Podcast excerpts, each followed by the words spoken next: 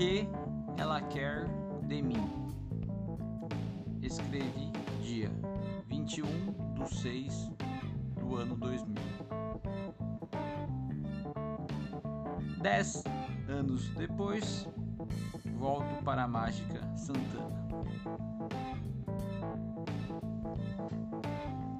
Saí dessa cidade para crescer de alguma maneira.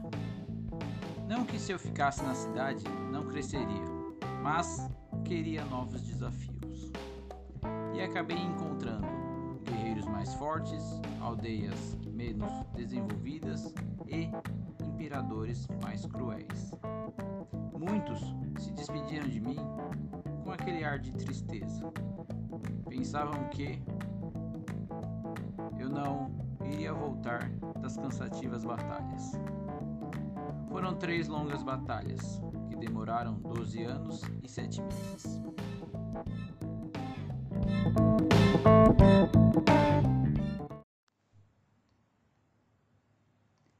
A primeira batalha, minha sozinho, foi resgatar a filha do rei de Bairi, a bela e perfumada Aziel.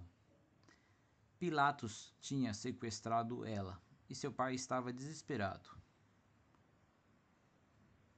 Por que ele não contratou um cavaleiro com mais status? Era o que eu mais ouvia o pessoal comentando nessa aldeia. O pai de Aziel estava sem grana. Sua aldeia estava quase sendo vendida para outros imperadores. Quem seria o corajoso, e por que não dizer louco, a ajudar o rei de Baeri? Chego em Baeri e fico uma semana hospedado na aldeia. Fiquei sabendo do assunto numa taberna, bar da época medieval. O rei demonstrava tristeza para todos. As festas no castelo já não aconteciam mais. Tomei coragem e me ofereci para esta jornada. A princípio, ele não botou muita fé em mim, mas depois acabou aceitando a minha ajuda. Pedi armas, cavalos, dinheiro e alguns soldados para irem comigo. Tudo foi devidamente providenciado. Éramos 14 cavaleiros, muitos em suas primeiras batalhas.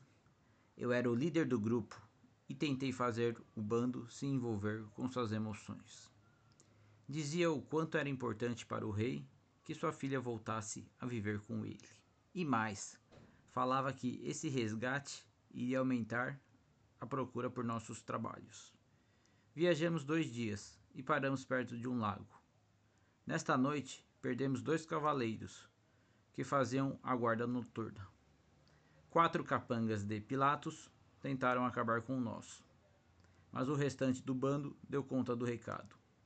Matamos três capangas do malfeitor e deixamos um vivo. Esse vivo mandou um recado nosso para o Pilatos. Aguarde, a sua morte está próxima. Esse foi nosso recado para Pilatos. Não podíamos perder mais cavaleiros.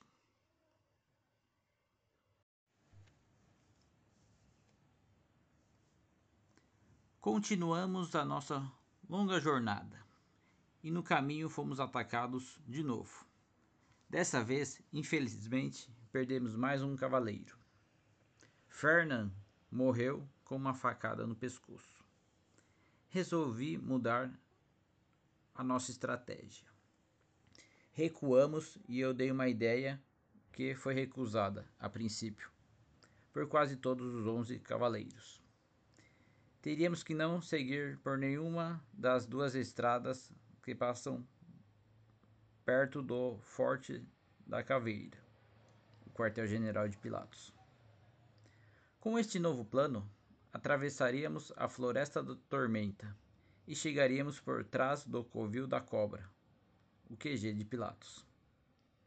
Não podíamos desistir agora, e os onze guerreiros aceitaram a minha ideia, até então inédita entre as batalhas já disputadas.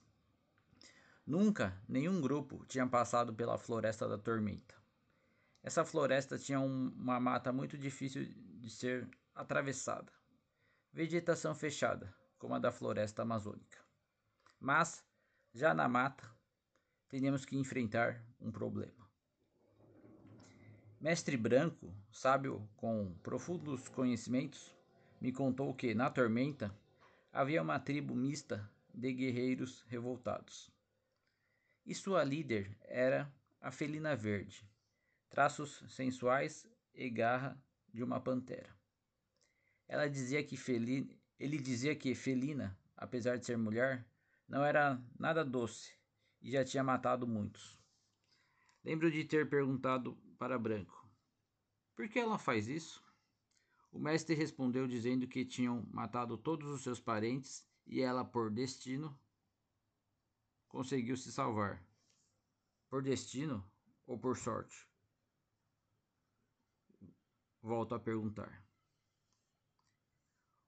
Então, mestre branco me falou: O destino a escolheu para liderar um povo.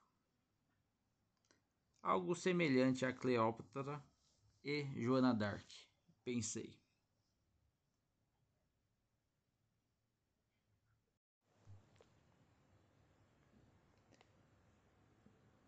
Dentro da tormenta, fomos gritando que estamos em missão de paz. Estamos em missão de paz, estamos em missão de paz.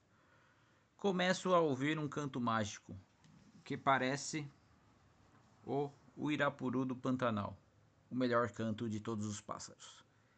De repente, surgem vinte guerreiros com armas apontadas em nossa direção. Mandei que os onze largassem as armas. Eu também larguei. Reparei que tinha algumas mulheres guerreiras e que eles se comunicavam pelo assobio. Falei que queria falar com a líder deles, a felina. Apontaram as armas com mais raiva em nossas direções. Perguntei se alguém podia dialogar comigo. Apareceu um cara chamado Moss. Expliquei toda a história para ele e insisti para falar com a felina. Na manhã seguinte, estávamos comendo os onze cavaleiros, mais eu, mais os guerreiros da tormenta. E ela apareceu. Os guerreiros exigiram que nós ficássemos de joelho, assim como eles. Felina pediu para Moss me chamar. Expliquei toda a situação para ela. Disse que usaríamos a floresta. Disse que usaríamos a floresta para duelar com o exército de Pilatos. Ela aceitou em nos ajudar, desde que nenhum habitante de Tormenta se machucasse. Sim, em Tormenta também tem povos que não são guerreiros.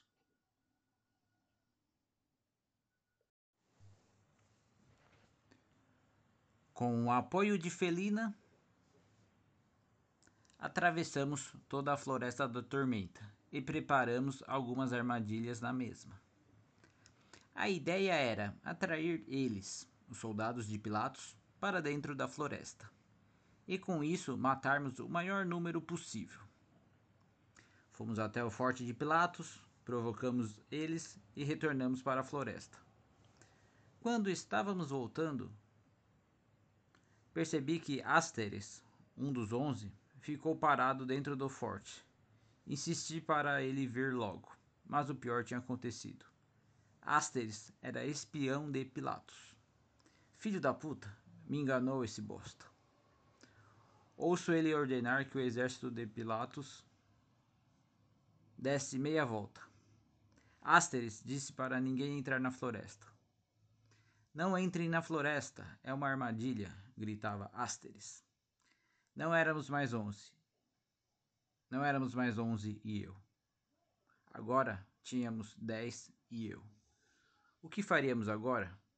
Como detonaremos cinquenta, sendo apenas onze? Cheguei a pensar que morreria sem ter vencido uma sequer batalha. Ouvi uma voz dizendo que a ajuda estava a caminho. Junto com esta mensagem de esperança veio uma imagem.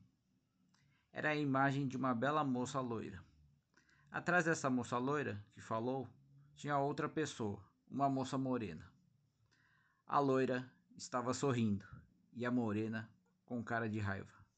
Quem são elas?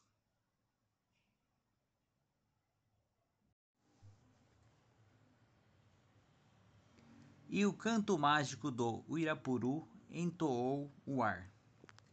De dentro da floresta da tormenta começou a sair vários guerreiros e aumentavam cada vez mais.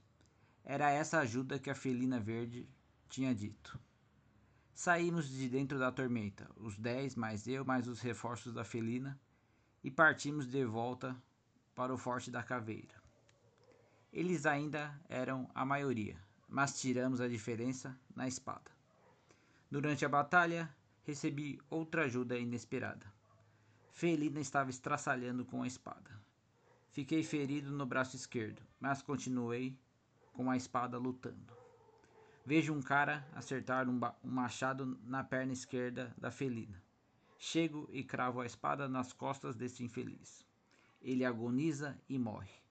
Puxo a felina para um buraco e faço um curativo na perna dela.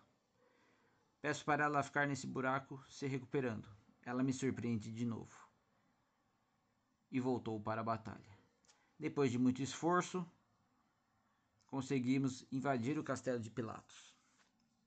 Pensei que ia duelar com Pilatos, mas um soldado dele falou que ele havia fugido. Deixe ele fugir, falou Felina. Agora é hora de comemorar, dizia eu. Libertamos pessoas que estavam na masmorra do Forte da Caveira, dividimos o ouro com a população local e o rei de Baeri, e finalmente libertamos Aziel.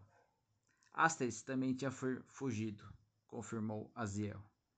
Velamos e enterramos os corpos de todos que tinham morrido nesta sangrenta e cruel batalha.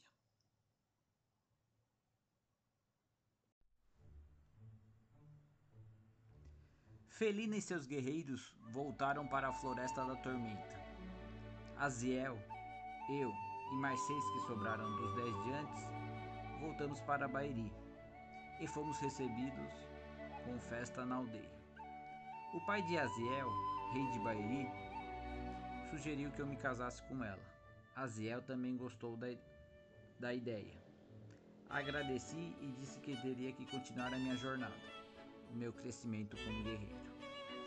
Depois dessa primeira batalha, fiquei com um pouco mais de dinheiro e com uma boa fama comemorando com muita comida na taberna, concluí que seria chamado para outras batalhas. Um brinde a todos.